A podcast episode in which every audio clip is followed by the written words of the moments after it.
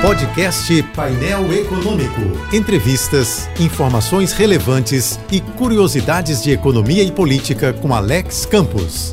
Caberá a 80 senadores decidirem se autorizam o afastamento do colega Chico Rodrigues. Chico ficou vergonhosamente famoso ao ser flagrado pela Polícia Federal escondendo um volume grande de dinheiro, dinheiro em abundância. No entendimento do ministro do STF, Luiz Roberto Barroso, o senador não tem mais condições de permanecer no cargo, exercendo um mandato que, pelo menos em tese, exige uma moralidade incompatível com dinheiro sujo. Por isso, Barroso agiu rápido e agiu bem em convocar o plenário do STF para julgar o pedido de suspensão do parlamentar. Não dá para adivinhar o placar da votação no Supremo, mas é possível apostar que a maioria no plenário vai apoiar a decisão de Barroso. Esse apoio dos demais ministros é importante porque vai pressionar os 80 senadores a autorizar o afastamento do colega e evitar mais um choque entre os poderes e mais um vexame perante a opinião pública. No entanto, visando proteger o mandato do acusado e provavelmente proteger os próprios mandatos, alguns senadores se apressaram em criticar a decisão monocrática de Barroso, que, sabiamente, convocou o plenário a se manifestar. A principal alegação dos parlamentares é que o caso é de competência constitucional do Senado, quando, na verdade, o caso é de competência moral, já que, para a sociedade, não importa de que forma o senador será afastado, mas sim que seja afastado,